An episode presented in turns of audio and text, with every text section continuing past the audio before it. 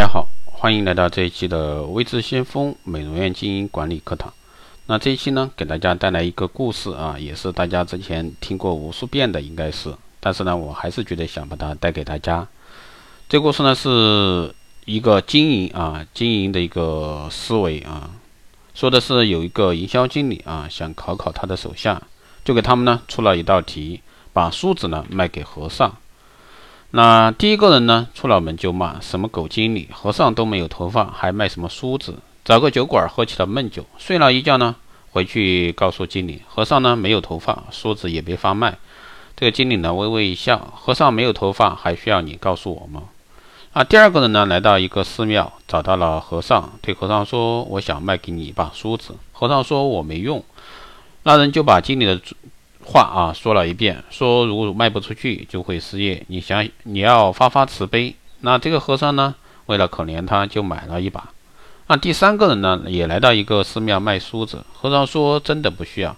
那人在庙里转了转，对和尚说：“拜佛是不是要心诚？”和尚说：“是的。”心诚是不是需要心存敬意？和尚说：“要敬。”那人说：“你看，那很多香客很远来到这里，他们十分虔诚，但是呢，却风尘仆仆，蓬头垢面。”如何对福敬呢？如说庙里买些梳子，给这些香客把头发梳整齐了，把脸洗干净了，不是对佛的尊敬？和尚话说有理，就买了十把。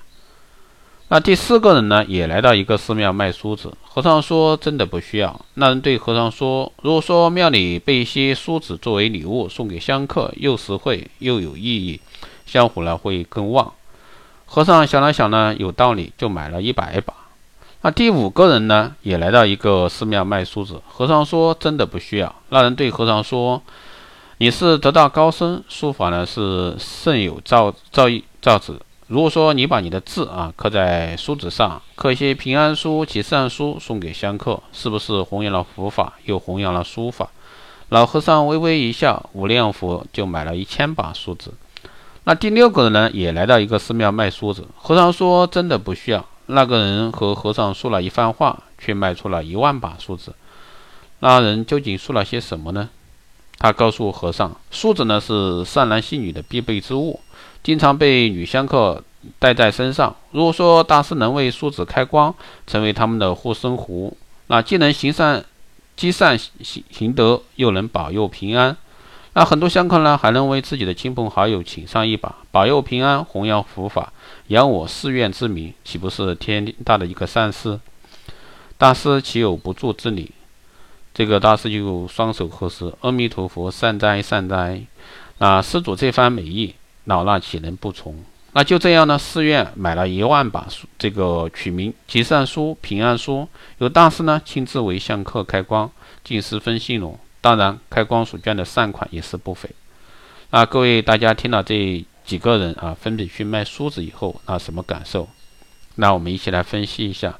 那第一个人呢，受传统观念的束缚太厉害，用常理去考虑销售是不适合做销售的。那第二个人在卖同情心，这是最低级的销售方法，叫磕头营销，是不能长久的。第三、第四个人呢，为客户着想，可以说是顾客满意战略，自然会有好的效果。第五人呢，不仅能够顾客满意，还能迎合顾客的心理，自然就不会差。第六个人呢，已经达到了卧我两重天的境界，不是在卖卖梳子，而是在卖护身符，把顾客的价值呢最大化，自然也就不足为奇。那前五个人回去都给经理报道，第六个人没有回去，他去找更多的寺院，他发掘了一个市场，他自己干了，自然也就成功了。他成。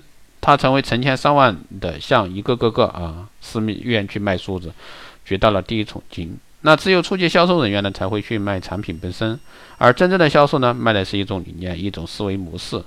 这就是今天带给大家的关于这个和尚啊卖给和尚卖梳子这个故事，希望对各位呢有不同的一个启发。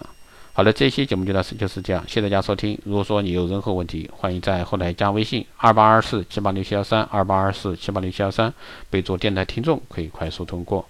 如果说你对我们的光电医美课程、美容院经营管理、私人定制服务以及光电中心加盟感兴趣的，欢迎在后台私信微知先锋老师报名。好的，这期节目就这样，我们下期再见。